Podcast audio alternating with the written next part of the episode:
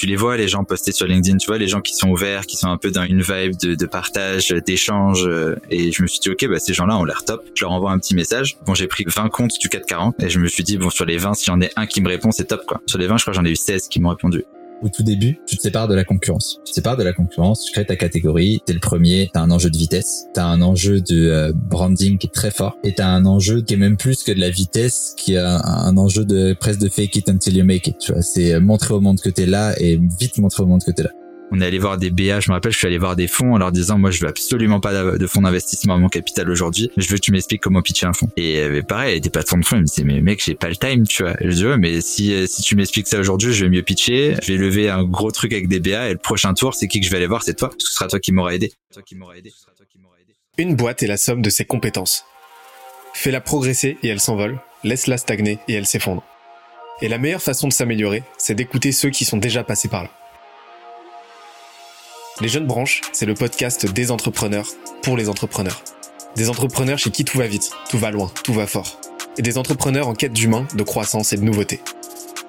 Au programme, des réussites, des échecs, des méthodes, et surtout, des tonnes d'apprentissages à appliquer le jour même sur ton projet.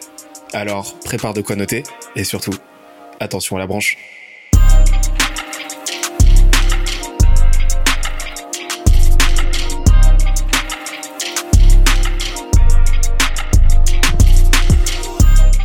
Cette semaine, je reçois Maxime Cousin, CEO d'Osol, la startup qui révolutionne la façon de travailler en entreprise. Il m'a parlé dans les moindres détails de la stratégie qui lui a permis de signer de très très gros clients en quelques mois et de comment il a cartographié son marché pour identifier les cibles les plus alignées avec sa vision. Il m'a aussi partagé tout son savoir sur deux sujets cruciaux et pourtant confidentiels, on en parle très très peu. Le premier, c'est la création de catégories ou comment ils travaillent d'arrache-pied à créer leur propre espace au sein d'un marché en pleine croissance. Le second, c'est le networking, ou comment il est parvenu à s'entourer des plus gros noms de l'écosystème entrepreneurial français et européen en à peine un an. Tout ça avec ses meilleurs conseils et bonnes pratiques en sales, marketing et stratégie. D'ailleurs, l'épisode est tellement dense qu'on en a fait un PDF récapitulatif. Pour l'obtenir, on se donne rendez-vous sur scalezia.co, s c a l e z i. Dernière chose, super important, si tu aimes nos podcasts, n'oublie surtout pas que les meilleures façons de nous soutenir, c'est de nous mettre 5 étoiles sur la plateforme de ton choix, un petit commentaire, ça fait toujours plaisir, et d'en parler autour de toi. Let's go J'aurais bien aimé qu'on revienne un petit peu, on en a parlé tout à l'heure, mais qu'on revienne un petit peu sur la partie networking, parce que ça a quand même été votre fer de lance principal de votre côté, et ça va nous emboîter le pas sur la partie go-to-market par la suite, donc comment vous avez attaqué le marché. Mais avant ça, ouais, j'ai- j'aimerais bien savoir comment t'as fait, parce que de ce que j'ai compris, quand tu t'es lancé, t'étais pas du tout positionné sur ce secteur-là euh, d'activité, hein, t'étais, euh, t'étais sur, euh, t'étais en train d'explorer d'autres contrées, et donc il a fallu très rapidement que tu euh, remédies à un, des problèmes qui est euh, aussi un des plus gros problèmes de la plupart des founders, c'est-à-dire un manque de un manque de réseau, un manque de connexion. Et euh, le fait est que en très peu de temps, tu as quand même euh, réussi à te construire un des réseaux les plus les plus prolifiques que, que je connaisse à titre perso. Comment t'as fait? Euh, ouais, ouais, ouais, carrément. Ça a été, euh, ça a été un gros enjeu pour nous. C'est quelque chose qui s'est fait de façon assez naturelle, je dirais, mais qui a été clairement euh, game changer. Euh, initialement, nous, on était vraiment sur le marché euh, spatial euh, ou autre. Enfin, faut rappeler qu'on est une spin-off de l'ESA et donc du coup, on avait vraiment ce lien assez serré avec eux. On faisait beaucoup de contrats d'études, donc on était très très loin des enjeux du tertiaire, des grands comptes, des scale-up, des coworking, comme on l'adresse. Euh, pour être honnête, ce qui est drôle, c'est que euh, je savais, j'étais jamais rentré dans un grand compte avant d'attaquer le marché des grands comptes. J'avais jamais vu un bureau. Et euh, tout d'un coup, on se disait, bah ok, est-ce qu'on allait pas, est-ce qu'on n'irait pas adresser le marché du bureau? Donc ça, c'était un peu un gros challenge. Et du coup, je suis parti du principe que bah, si tu mets tout tes go de côté et que tu acceptes que tu connais rien du tout à ce marché, bah, tu vas voir les décideurs, tu vas voir les, les personnes qui sont vraiment touchées par les problèmes que potentiellement tu serais amené à résoudre, ou en tout cas les problèmes sur lesquels d'autres personnes ont mis le doigt. Et, euh, et tu vas les voir un peu avec euh, avec cette humilité-là. Et c'est un peu comme ça qu'on a approché le, le marché. Ça a été vraiment notre première stratégie de go-to-market. C'était pas d'aller chercher des clients de prime abord. On s'est pas dit euh, on a un truc à vendre, c'est de la bombe, on va trouver des clients. Je me suis dit ok bah concrètement on m'a dit que ça ça pourrait être intéressant. Je vais aller soumettre l'idée à des gens qui savent et qui sont vraiment touchés du doigt, enfin qui, qui touchent du doigt les problématiques day to day. Et je vais leur poser la question et en fait je vais essayer de, de comprendre leurs enjeux, de discuter avec eux pour comprendre comment aller attaquer ce marché justement. Et en fait, on a un peu co-créé aussi, au même titre qu'on a co-créé le produit, on a un peu co-créé cette GTM. Et donc typiquement, euh, moi je me rappelle les premiers trucs, c'est je suis allé voir les, les, directeurs de directeurs innovation au tout début, puis les directeurs immobiliers, des RH, les directeurs environnement de travail, un peu tout le monde. Et euh, je leur ai dit un truc tout con, c'était bah écoute, euh, moi j'y connais pas grand chose à l'environnement de travail, je connais pas grand chose à l'immobilier, si ce n'est pour dire rien du tout. Donc donc voilà, on m'a dit que ça serait cool de rendre l'énergie nomade dans les bâtiments, que ça permettrait de résoudre pas mal de problématiques que je saisis pas complètement est-ce que tu as 15 minutes de ton temps en mode mentoring pour euh, me donner deux trois conseils, me dire si ça fait sens pour toi ou pas? Et puis et puis on verra quoi. Et, euh, et ça a été ça en fait la stratégie. Ça a été d'adresser 50 euh, 60 boîtes d'affilée. Alors tout début au tout début c'était un batch de 30 puis après j'en ai fait un peu plus sur différents personnages et de leur envoyer un message mais vraiment jamais dans l'esprit de vendre quoi que ce soit, plutôt dans l'esprit d'avoir du feedback. Et en fait, on a construit avec eux. Chaque fin de call, c'était OK, bah, est-ce que tu connais des boîtes à qui ça peut apporter de la valeur? Euh, est-ce que tu connais euh, des, euh, des, des, personnes qui pourraient me donner des conseils, etc. en fait, chaque personne, naturellement, elle a envie de te recommander à d'autres personnes qui vont potentiellement te filer des tips. Et on a avancé comme ça. Donc la première stratégie pour aller chercher le marché, c'était celle-là. Et ça nous a donné le bon wording, les bons enjeux, le bon pitch, le bon modèle économique. Et derrière, on l'a adapté à notre sauce par rapport aux enjeux de la boîte pour un peu co-créer tout ça. Donc ça a vraiment été ça la stratégie. on, on dit souvent que une, une, logique de networking implique un, un certain donnant-donnant, que tu dois apporter quelque chose, euh, que chaque partie doit apporter quelque chose en fait. Comment t'as fait, euh, enfin, comment t'as fait à ce moment-là, dans un moment où t'avais pas nécessairement grand chose à apporter parce que t'avais pas de connexion en échange à apporter, etc. Euh, comment t'as fait pour que l'échange euh, semble équitable en tout cas à ton interlocuteur? Comment tu les approchais? Et, et selon toi, qu'est-ce qu'ils avaient eux à en tirer de ces échanges-là avec toi? Ouais, c'est une super question. Euh, c'est une super question. Bah, en, plus, sachant que nous aujourd'hui, quasiment toute la stratégie, elle est basée sur sur ce networking là, parce que comme on en parlait avant, un peu chaque founder a sa sa secret skill, et pour pour moi, c'était juste la capacité à, rencontrer des gens, à comprendre leurs envies, leurs problématiques, et à potentiellement les les connecter entre elles. Et donc du coup, euh, on a vraiment commencé comme ça. Je suis allé voir les gens en me disant, euh, dans tous les cas, la plupart des gens sont bienveillants. La plupart des gens qui ont un petit peu d'expérience et qui ont passé cette phase, c'est un peu entre les deux où tu essaies de te montrer, tu montres que tu es le meilleur, etc., auront envie de, euh, bah, de faire leur bonne action de la journée, tout simplement. Et, euh, et du coup, je me suis dit, bah, en fait, j'ai pas grand chose à donner en face, mais si je suis transparent avec le fait que j'ai pas grand chose à donner, si ce n'est ma gratitude, euh, bah, potentiellement, les gens adhéreront au message ou n'adhéreront pas, mais en tout cas, ceux qui adhéreront, je sais que c'est euh, c'est avant c'est crève tu vois ils, ils, vont être à tes côtés et c'est exactement ça en fait c'était je me suis dit bah allez, j'en adresse euh, peut-être 30 et sur les 30, euh, ben, j'en ai énormément qui ont répondu à ma grande surprise. Et euh, le message, c'était tout simplement, bah voilà, je suis un petit jeune, je connais rien du tout à cet écosystème-là, et je suis transparent avec toi sur le fait que je connais rien. Par contre, j'ai la niaque, j'ai envie, j'ai envie d'apprendre, et je pense que toi, tu as de l'expérience et tu peux me le donner. Donc, si tu réfléchis un peu d'un point de vue psychologique, forcément, ça va jouer sur des mécanismes un petit peu d'ego, ça met en valeur la personne en face, mais c'est jamais dans une démarche manipulatoire, c'est vraiment purement sincère de dire, ok, bah aujourd'hui, tout ce que j'ai à te donner, c'est ma gratitude et le fait que grâce à toi, je vais apprendre. Et en fait, in fine, il y a beaucoup de gens qui ont envie de te faire apprendre, il y a beaucoup de gens qui ont envie de partager, et surtout, il y a beaucoup de gens qui ont envie de donner leur avis, juste pour dire c'est bien, c'est pas bien. Et euh, in fine, juste dire, bah j'ai une idée, j'aimerais avoir ton avis d'expert. Bah, il y a rarement des gens qui vont dire, bah non, franchement, euh, flemme. Et, c'est, ça, ça c'est confirmé. Il y a très peu de gens qui nous ont dit non c'est un des hacks, on va dire, de persuasion les plus puissants. Si tu veux choper des rendez-vous, ouais, c'est ça, c'est donne aux gens une tribune. Une tribune, c'est-à-dire un piédestal, une, une zone surélevée sur laquelle ils sont en position de force d'un point de vue discursif et où ils vont pouvoir s'exprimer et pouvoir dire ce qu'ils pensent. Et, et c'est pour ça que quasiment personne ne refuse de passer dans un podcast, euh, que quasiment personne ne refuse de passer à la télé, et que même c'est un honneur. Pourquoi? Parce que ça te donne une tribune, donc ça te donne un ego boost et ça donne un écho à ta pensée. Il y a, y a, rien de plus valorisant en fait. Et donc en fait, c'est exactement ce que tu as émulé avec ton message, et on voit que les résultats sont juste incroyables. Ouais, c'est exactement ça. Et puis euh, après, je l'ai fait de façon maîtrisée, on va dire sur euh, sur sur la, stratégie, en tout cas de qui allait adresser, comment, etc. Et là, j'avais repris euh, un peu euh, la méthode euh, des, des cinq forces de Porter euh, en juste prenant les acteurs. Je me suis dit, ok, bah c'est quoi les acteurs? C'est il y a des potentiels concurrents, il y a des nouveaux entrants sur ce marché, il y a des produits de substitution, euh, il y a des potentiels fournisseurs ou des personnes qui sont sur sur la chaîne de valeur et il y a des clients. Et du coup, en fait, je me suis dit, OK, bah, vas-y, quels sont les leaders d'intérêt dans chaque domaine? Euh, par exemple, dans notre domaine, il y avait l'ARSEG, c'est l'association des directeurs de l'environnement de travail. Et je me suis dit, OK, bah, je vais voir la présidente.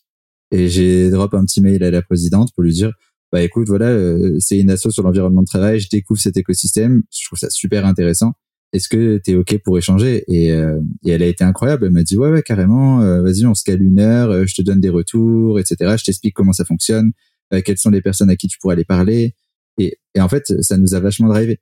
Après, idem, dans le métier de l'immobilier, il y a une entreprise qui fait un peu euh, office de, de figure, c'est JLL, John Lang LaSalle.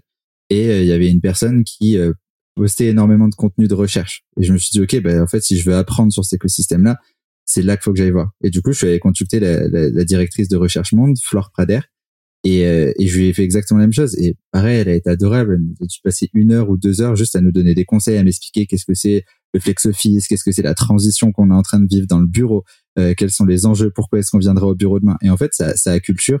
Et idem, chaque personne cite des entreprises, cite des noms, tu notes les noms, tu dis ok, bah, est-ce que tu la connais bien, est-ce que tu peux me faire une intro, etc., etc.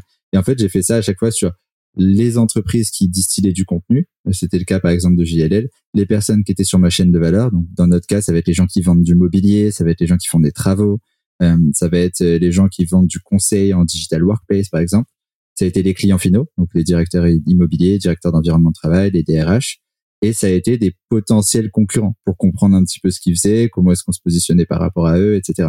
Et ça a été vraiment la méthode, c'était de mapper tout cet écosystème en se disant bon bah nous on se met au milieu, on va parler à chaque branche et dans chaque branche, on essaye d'avoir allez 10 personnes, 15 personnes. Parce qu'on sait que ces 10 15 personnes, si on les a au téléphone, potentiellement chacune va nous recommander au moins deux autres personnes. Et en fait, tu répliques le et, c'est un truc aujourd'hui, j'ai plus le temps de le faire mais c'est d'une force qui est incroyable parce que chaque personne te connecte à d'autres personnes, chaque personne va te donner un un point de vue si ce n'est pas juste une validation de, de, ce que tu fais, c'est un point de vue qui est différent. Et ça te permet, euh, ne serait-ce qu'à toi, d'avoir un point de vue de ton business qui a rien à voir et de comprendre que tu as des enjeux que tu n'avais pas forcément compris. Tu vois, typiquement, on a des gens qui font des travaux chez nous.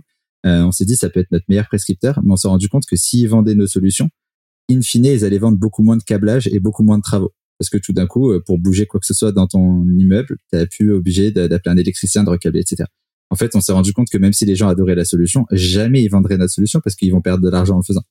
Donc, ok, si on veut travailler avec eux, comment est-ce qu'on fait? Comment est-ce qu'on met en place un modèle éco qui marche, etc., etc. Et ça a toujours été un peu ce, ce jeu de comprendre quel est l'écosystème, comprendre quels sont les leaders d'opinion et les parties prenantes, et comprendre quels sont les enjeux, les volontés et les besoins de chacun. Et de là, tu vois, est-ce que tu peux y répondre ou pas? Si tu peux pas y répondre, est-ce que tu connais quelqu'un qui peut y répondre? Et et t'avances comme ça. Et, et, cette dernière partie elle est fondamentale parce que aujourd'hui on, on est plus difficilement dans ce truc de on va voir nos décideurs et on leur dit ah est-ce que tu as des conseils? Parce que bah ils commencent à nous voir sur des salons sur des posts sur euh, des podcasts sur des choses comme ça. Même si on le fait encore dans une moindre mesure mais on peut enfin ce serait plus honnête d'aller les voir en disant juste je veux apprendre de toi tu vois. Il y a une partie je veux apprendre mais il y a aussi un rapport un discours commercial. Par contre bah maintenant le networking il se passe sur un autre angle. C'est juste ok, bah moi aujourd'hui, je viens de parler et même en call call, tu vois, je viens de parler parce que euh, je fais quelque chose qui permet de, de rendre les collaborateurs plus libres et de supprimer toutes les contraintes liées au câblage d'un bâtiment. Mais en même temps, j'essaie de fédérer tout un écosystème d'acteurs du futur du travail, du futur of work, etc. Donc, bah ok, si t'es dispo, on se parle 30 minutes, tu m'expliques tes enjeux. Peut-être que je vais pouvoir y répondre moi, mais au pire des cas, si je peux pas y répondre, je pourrais te mettre en relation avec des boîtes que je connais. Parce que j'essaie de fédérer cet écosystème. Et donc forcément, la personne en call, elle a beaucoup plus envie de te prendre. Elle se dit bon bah au pire, euh, ce qu'il me vend c'est cool. Au pire, il me le vend pas. Et mais dans tous les cas, je vais en tirer quelque chose. Et, euh, et en fait, je me suis dit ok, il faut que notre force commerciale elle se bâtisse sur cette capacité à comprendre les besoins de tout le monde. Un peu comme en politique, tu vois, où tu as euh, la personne A qui te dit ah moi j'ai besoin de ça et toi t'es pas capable de lui répondre. Et tu dis ok mais moi j'ai besoin de telle chose. Est-ce que si je t'apporte ce, ce dont tu as besoin, tu peux me débloquer ma situation, etc. Et du coup, ton job, ça devient plus de résoudre ton problème, ça devient de trouver quelqu'un qui peut résoudre son problème à lui. Et c'est un peu cet effet en chaîne. Et en fait, chaque client, chaque partenaire, chacun a des problèmes, chacun a des enjeux, chacun a des besoins. Et l'idée, c'était un peu de mapper ça et de se dire, OK, bah, moi, ce qui me fait kiffer, c'est l'humain, tu vois, c'est de rencontrer des gens, c'est qu'ils s'ouvrent sur leurs problématiques, c'est qu'ils te disent, OK, bah, j'ai besoin de ça. Et de dire, OK, bah, je connecte deux personnes. Donc là, on a un grand compte du CAC 40 où on s'est dit, bah, en fait, ils connaissent tout le monde, c'est les gens les plus, les plus, euh, la, la, plus haute sommité dans cet écosystème-là et ils avaient des problèmes sur le métaverse dans la workplace, par exemple.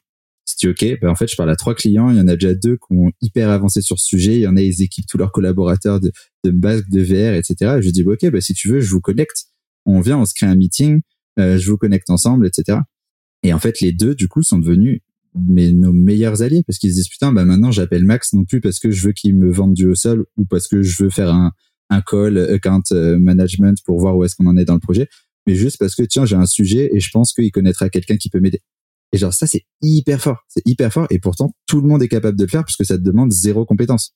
T'as besoin de zéro expertise marché t'as besoin de zéro t'as juste besoin d'écouter les gens autour de toi et de réussir dans ta tête à organiser l'information pour mapper ok bah telle personne euh, elle fonctionne plutôt comme ça, elle a tel problème en ce moment euh, d'un point de vue business, elle a tels enjeux, et tu vas rencontrer une autre personne et tu vas dire ok bah elle elle est forte là-dedans, et bah potentiellement si je les connecte, ça va les aider tous les deux. Et une fois que tu arrives à faire ça, bah tu deviens ce qu'on appelle un power connector, tu vois. Et ça, je trouve que c'est vraiment la compétence numéro un à développer quand t'as pas une expertise marché qui est ultra verticale et ultra forte, tu vois. T'es pas obligé d'être un expert de, de malade si t'arrives à juste avoir les bons experts autour de toi.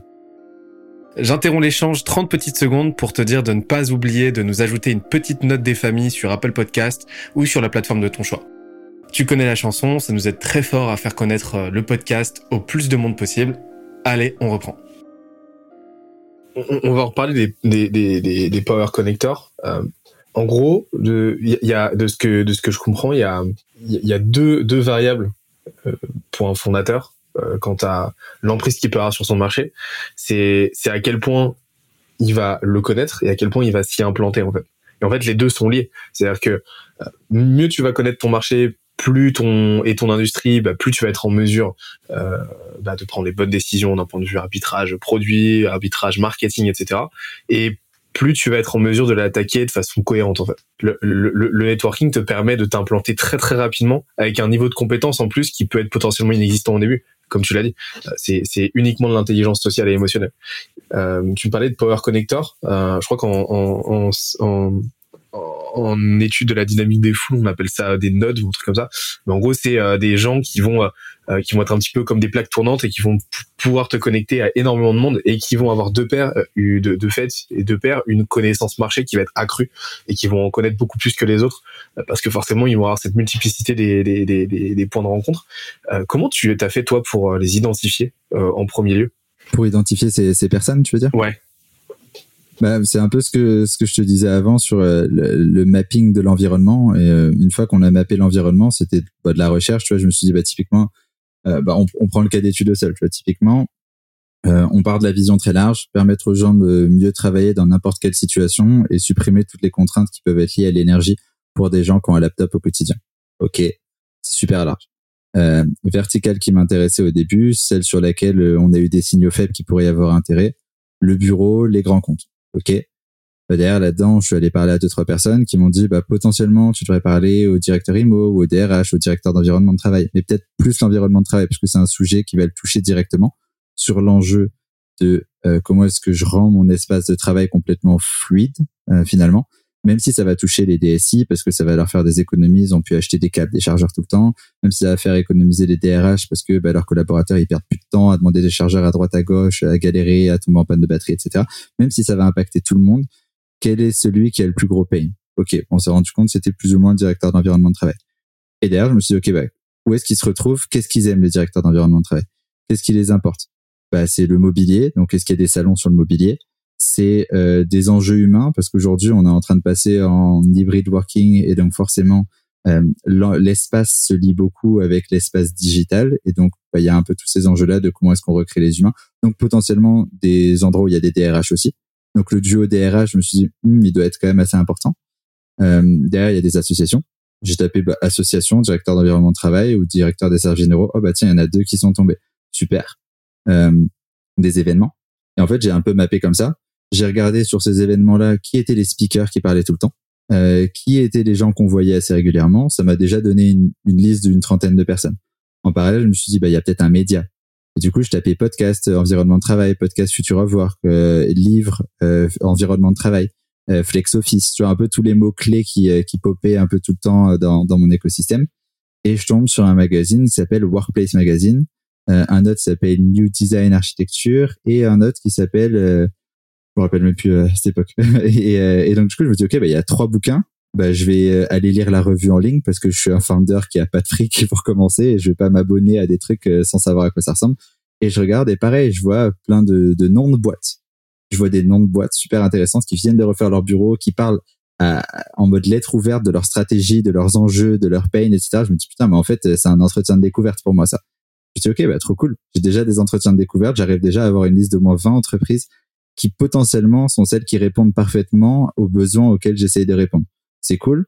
Et derrière, tu as des gens qui écrivent des tribunes et je me dis ok, bah ces gens-là, c'est soit des gens qui sont hyper sachants dans leur écosystème et qui vont m'apprendre de dingue, soit c'est des gens qui ont bah, cette propensité à euh, aller communiquer, à se mettre sur le devant de la scène sur ces enjeux parce que enjeux d'entreprise, enjeux de communication groupe, etc., etc. Et de là, en fait, j'ai mappé et je me suis dit, en fait, j'ai déjà une centaine de personnes à aller adresser alors que j'ai rien fait. Ça, c'était pas du tout une approche très grosse de dire, OK, je vais prendre tous les DRH et puis je vais, je vais automatiser sur LinkedIn, etc. Parce que je me suis dit, c'est pas du tout quali. Et moi, je vends du service. Euh, j'ai besoin qu'on se mette dans une sorte de rapport de confiance avec le client. Et, euh, et je me dis, je veux surtout pas faire de la masse. Et encore aujourd'hui, tu vois, j'en fais, j'en fais quasi pas, euh, pour ainsi dire pas du tout pour l'instant. Et, euh, et ça me permet comme ça de dire, ok, bah, je vais parler aux gens quand je sens qu'il y a un réel fit, parce qu'en fait, ils l'ont exprimé ailleurs.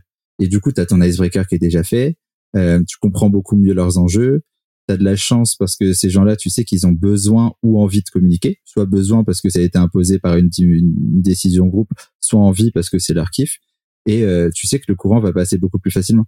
Et ces gens-là, une fois que ton entretien est terminé, en leur disant, bah, est-ce que euh, déjà, est-ce que ça t'intéresse, est-ce qu'on avance, oui, non, machin, process classique euh, ou pas?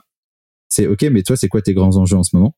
Comment est-ce que moi aussi je peux t'aider? Est-ce que c'est te présenter des startups? Est-ce que c'est bah, réfléchir avec toi à tes problématiques inno, etc. Parce que bah, j'ai quand même des compétences là-dedans. Et est-ce que toi, tu connais des gens euh, chez qui mon message résonnerait, chez qui euh, je pourrais apporter de, la valeur ajoutée avec cette solution ou avec d'autres choses? Oui. Et en fait, bah, t'as pas besoin de mapper 500 personnes. Quand t'en mappes 50, sur les 50, t'en parles à 30. Sur les 30, t'en as chacune qui te fait trois intros. Et in fine, t'as, bah, t'as tes sales de l'année qui peuvent être faites, quoi. Et ça a été un peu ça la, la méthode. Ça a forcément ses limites au bout d'un moment. Mais si t'as une personne dans ta team qui est capable de faire ça, alors que de l'autre côté, dans la team, t'as, je sais pas, le, un, très bon chasseur, etc., ça suffit largement parce que t'arrives vraiment à lier les deux bouts. Et surtout, t'arrives jamais dans ce truc de, ouais, t'as que des gars qui chassent et qui sont vraiment là en mode pour closer leur truc et ils s'en foutent du client et en même temps, tu as peut-être des gens qui sont plus dans cette stratégie qui peut être un peu plus lente parce qu'elle va mettre plus de temps à démarrer. Mais in fine, si tu arrives à faire se regrouper les deux, bah, tu arrives à créer un truc vachement bienveillant des deux côtés. quoi. Et tu avais parlé aussi du fait de, de, de, de processiser le, le, truc de sorte que tu peux faire des passes décisives à tes sales, ce qui te permet de, de maintenir aussi une, une relation, euh, une relation euh, entre guillemets non commerciale avec tes, les membres de ton réseau, mais de pas être dans une logique transactionnelle avec eux. Quoi. Ouais, carrément. Bah ça, c'est un, enjeu dont je me suis aperçu récemment parce qu'on avait une équipe sales qui est, qui est très petite, pour ainsi dire. Jusqu'à il y a encore une semaine, c'était moi tout seul. donc, euh, donc euh, il y avait il y avait quand même des, des, des problématiques de, de temps euh, sur lesquelles on peut pas passer. Donc, il fallait être à peu près smart comment tu utilises ton temps. Mais surtout, il y a une limite à laquelle tu peux arriver au bout d'un moment.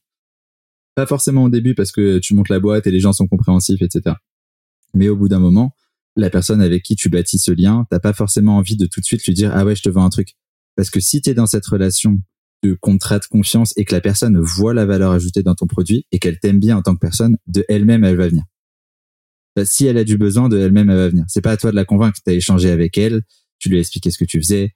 Euh, potentiellement, tu as échangé avec elle pour euh, qu'elle t'aide à affiner la proposition de valeur, etc de elle-même si elle a du besoin, sachant qu'elle s'est investie dans la relation avec toi, elle va t'appeler, elle va dire ah Max, j'ai besoin que tu m'aides sur tel truc, tu vois.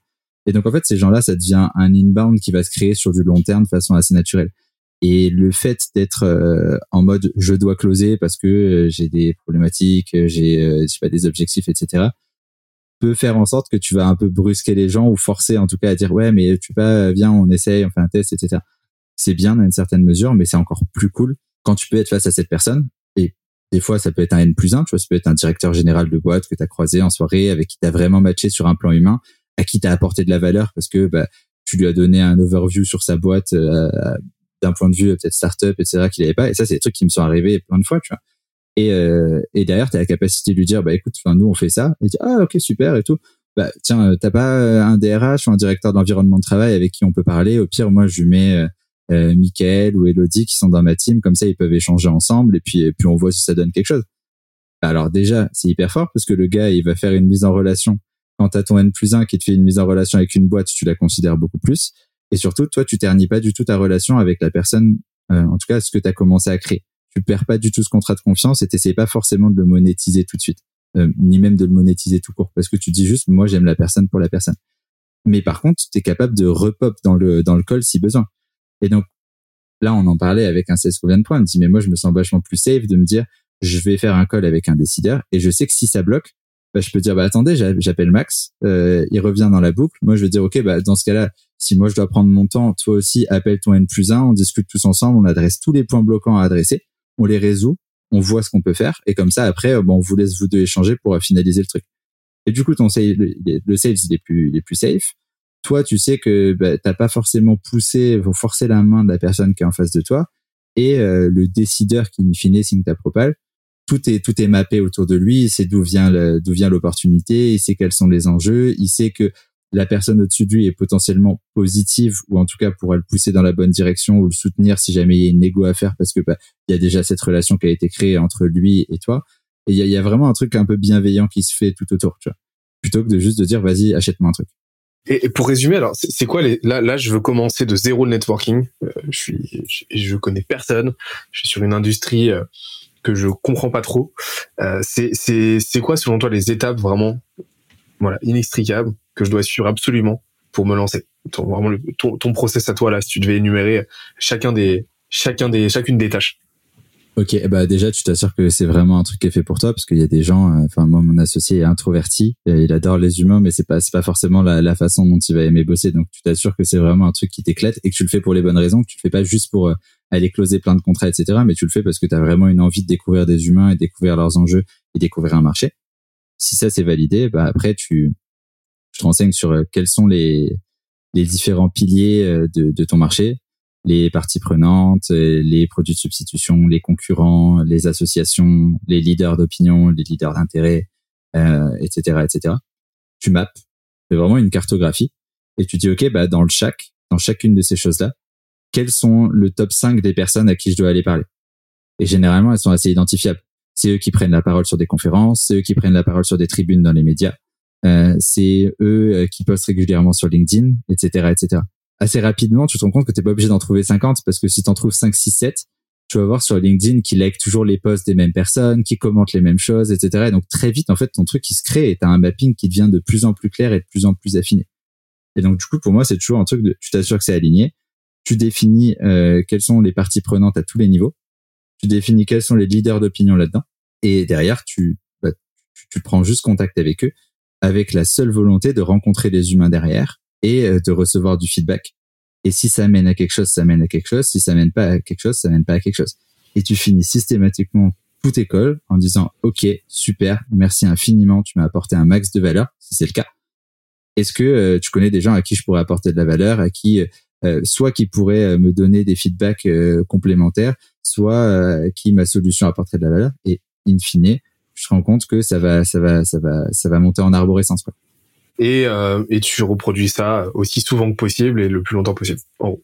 Bah ouais, ouais, ouais, carrément. Et euh, donc ça, c'est pour commencer. Et puis euh, après, la deuxième partie, ce serait bah, la méthode plutôt pour continuer, j'ai envie de dire. Une mm. fois que tu as passé cette step de t'es identifié comme un acteur de ton marché, ayant un certain niveau de compétence ou autre, donc tu peux pas forcément avoir la même approche. Ouais. Bah, c'est juste se dire, ok, bah moi j'ai envie de parler à des gens et j'ai pas juste envie de leur vendre ma sauce et de partir. J'ai envie vraiment qu'ils m'expliquent bah, qu'est-ce que c'est leur problématique et donc bah, là, c'est exactement la même chose. C'est que chaque personne que tu rencontres, tu lui fais pas juste un, entretien de, un entretien de découverte qui est orienté de sorte à, à, pouvoir lui pousser ta solution.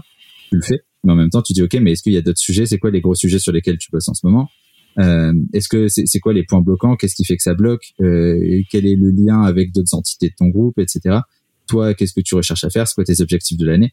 Déjà, tu considères la personne en tant que personne qui aide dans n'importe quelle relation humaine, et surtout, tu notes. C'est sûr. tu notes, tu vois, et tu notes. alors, soit tu l'as dans ta tête, soit tu le systémises sur un Airtable ou quelque chose comme ça, sur, sur les, gens, et tu notes, OK, bah, des mots-clés. Typiquement, pour moi, ça va être, euh, je sais pas, euh, métaverse, euh, bureau flexible, espace modulable, c'est des mots-clés.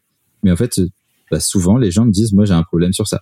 Attraction du bureau, j'ai du mal à faire revenir les gens. Et en fait, bah, à chaque fois que tu parles avec quelqu'un, tu te rends compte ce dans quoi il est fort et ce dans quoi il a des problèmes. Et potentiellement, ce dans quoi il est fort va faire écho avec les problèmes de quelqu'un d'autre, et ses problèmes à lui vont faire écho avec les forces de quelqu'un d'autre. Et donc juste après, tu te dis bah ok, bah, bah écoute, euh, moi j'ai pensé à toi sur tel truc, je pense que telle personne, elle pourrait t'apporter de la valeur, ou en tout cas l'échange serait intéressant. Est-ce que ça dit que je vous connecte? Et c'est hyper fort juste d'aller voir quelqu'un, pas pour lui vendre quelque chose, mais pour lui dire j'ai pensé à toi. Et in fine, le message c'est je t'ai écouté, j'ai réellement compris tes problématiques, et dans un coin de ma tête, t'es resté là pour que je pense à te connecter avec quelqu'un. C'est infiniment fort comme message que tu renvoies à la personne en face de toi. Clairement. Et donc là, là, à partir de là, tu vas générer des, des opportunités. Et ces opportunités, il faut les traiter commercialement parlant. Et euh, comment ça se passe euh, chez vous? Euh, C'est quoi votre process sales euh, Qu'est-ce que tu peux m'en dire? Bah, Nous, on a trois canaux principaux, j'ai envie de dire. On a de l'inbound, euh, qui arrive euh, assez régulièrement selon, on va dire, avec deux triggers. Euh, okay. On a de l'outbound et euh, on a, bah, allez, on va dire qu'on a ces deux choses-là. Ça va être, ça va être simplifié. on a de l'outbound assez classique. alors aujourd'hui, on n'a pas un réel SDR qui va faire du call, etc. On a moi ou le sales qui, qui nous a rejoint qui va être un peu en mode full stack, qui va se dire ok bah j'identifie les bonnes opportunités parce que je les ai qualifiées, parce que j'ai regardé sur les magazines, sur les forums, sur les enfin, bref, j'ai trouvé une source qui me permet de me mettre assez rapidement face à des gens dont l'intensité du problème est la plus forte et avec le timing le plus euh, le, le, en tout cas le, le, plus adressable pour moi. Et euh, donc du coup, bah là, c'est Casper, Loucha, tu trouves un numéro de téléphone, tu l'appelles, toujours dans la même dynamique tu cales un premier call pour euh, faire de la découverte et vraiment qualifier la personne, qualifier ses enjeux et en même temps qualifier tout ce qui est autour d'elle euh, et quelles sont ses problématiques, etc. Euh, et derrière, s'il y a lieu d'être, tu places un call de démo, t'avances et euh, process sales assez classique. Donc ça, c'est vraiment la partie outbound qui, je pense, est relativement similaire chez pas mal de monde. Et puis, on a la partie inbound qui va être trigger selon deux choses. Première chose, c'est des gens avec qui on a créé du réseau. Et donc là, tu vois, typiquement, il y a des gens, ça fait un an et demi que je parle avec eux, tous les deux mois. On se voit sur un event, on parle, on s'appelle, etc. 10-15 minutes, hein, je sais pas, c'est des choses qui, qui, prennent du temps. Mais euh, bah, il y a des gens, je les ai toujours pas closés, pourtant c'est les gens qui m'ont envoyé le plus de clients. C'est des gens qu'on fait, qu'on parlait de nous sur des conférences, qu'on fait des testimonials, euh, qui euh, nous ont introduits à des top décideurs auxquels on n'arrivait jamais à accéder, tout simplement parce que ils t'ont vu comme un asset à leur côté, comme un partenaire, alors même que t'étais pas et, ça c'est cool tu vois. C'est pas grave si tout le monde n'est pas client.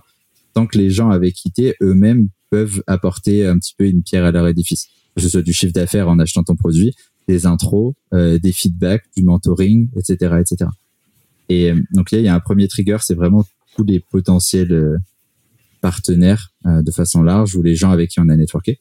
Et le deuxième trigger chez nous c'est les événements ou les happenings tu vois. Typiquement c'était un gros enjeu au début de branding, tu vois, de se dire comment est-ce qu'on se positionne sur notre marché, parce qu'on a quand même des acteurs qui sont dans des grands comptes, assez sérieux, etc., etc. Donc on s'est dit, ok, est-ce qu'on veut créer une brand qui est un peu chiante à mourir, mais où on a des trucs très rationnels avec du bleu foncé, euh, euh, du bleu foncé et du blanc, tu vois, le truc un peu classique corpo, euh, où tu vous vois tout le monde. Moi, je me retrouvais pas du tout là-dedans, et le reste de l'équipe non plus. On s'est dit, est-ce qu'on essaie un peu de casser les codes et on teste. Et du coup, on s'est dit, ok, bah nous, notre truc, c'est le work anywhere, c'est montrer que finalement, tu peux travailler où tu veux quand tu veux donc, euh, bah, on tente quelque chose. Donc, on a commencé à faire euh, des petites photos en outdoor, etc. Puis, on a des, euh, des partenaires à nous aujourd'hui qui sont juste incroyables, qui ont organisé un bureau en outdoor. et on a créé un bureau d'une trentaine, une quarantaine de personnes dans un immense open space, dans un parc en dessous de la défense. Et en même temps, on pitchait nos clients là, tu vois. Et on s'est rendu compte que les, les, grands comptes, ils adoraient ça. Ils se sont juste dit, ah waouh, c'est cool, ça dépoussière un peu notre écosystème, ça apporte un peu de fraîcheur, etc. À la suite de cet event-là, on a trois clients qui sont arrivés, trois grands comptes on essayait de joindre depuis des semaines qui finalement par une autre porte, une autre personne nous ont appelé en mode ah on a vu votre truc, c'était trop cool, est-ce qu'on peut se parler? Et donc du coup on a créé un canal d'inbound du fait de assez régulièrement faire des événements dans notre cas un peu work anywhere qui dépoussière un peu euh, cet écosystème là, qui fait que très vite tu as des relais qui sont forts parce que tu as des partenaires avec qui tu le fais qui eux-mêmes communiquent, ce qui fait que ça fait vivre ta marque. En même temps, tu as la presse, bah, tu fais un truc un peu différent euh, et donc du coup ils sont contents, donc euh, ils relaient ta marque. Et euh, derrière, tu as ton équipe un peu en mode stratégie Avengers où tout le monde va reposter, liker, commenter, etc. Et en fait, ça fait un peu un effet de masse. Et à chaque fois qu'on fait un, événement comme ça, ben, on sait qu'on va jouer, on va, on va aller toucher, je sais pas, peut-être 50 000, 100 000 personnes à chaque fois.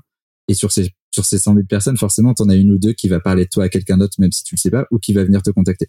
Et du coup, on se dit, OK, bah, on a ces deux stratégies. On a le network qui va faire en sorte qu'il y ait qui arrivent. Et puis, on a ces événements qui vont faire en sorte que, de façon assez régulière, on va faire un truc un peu fou. Les gens vont se dire, ah, ils sont marrants, ils sont cool. Et du coup, bah, tu crées un peu aussi un truc empathique de les gens, ils ont envie de te parler. Tu vois, t'es pas en, train de faire un truc boring. T'es en train de t'amuser. Et, si tu t'amuses, ça, tu, communiques juste aux gens et les gens, ils ont envie de venir te parler. Ils disent, OK, bah, ils sont cool, ils se prennent pas la tête. Mais derrière, ils ont l'air sérieux en même temps parce qu'ils communiquent sur des trucs quand même assez carrés. Euh, ils échangent avec des gens qui sont des leaders d'intérêt ou d'opinion, donc ils doivent être sérieux. Ça, ça crée vraiment un espèce de truc à la fois fun et bold et à la fois sécurisant pour eux. Et du coup, ils se disent, OK, bon, bah, c'est cool, je vais, je vais contacter cette personne, tu vois. Et t'as mis le doigt sur un, un, un, truc super intéressant tout à l'heure, hein. et c'est un truc que je que j'ai observé aussi euh, avec le contenu, euh, c'est que nos meilleurs euh, nos meilleurs prescripteurs sont pas nécessairement nos meilleurs clients.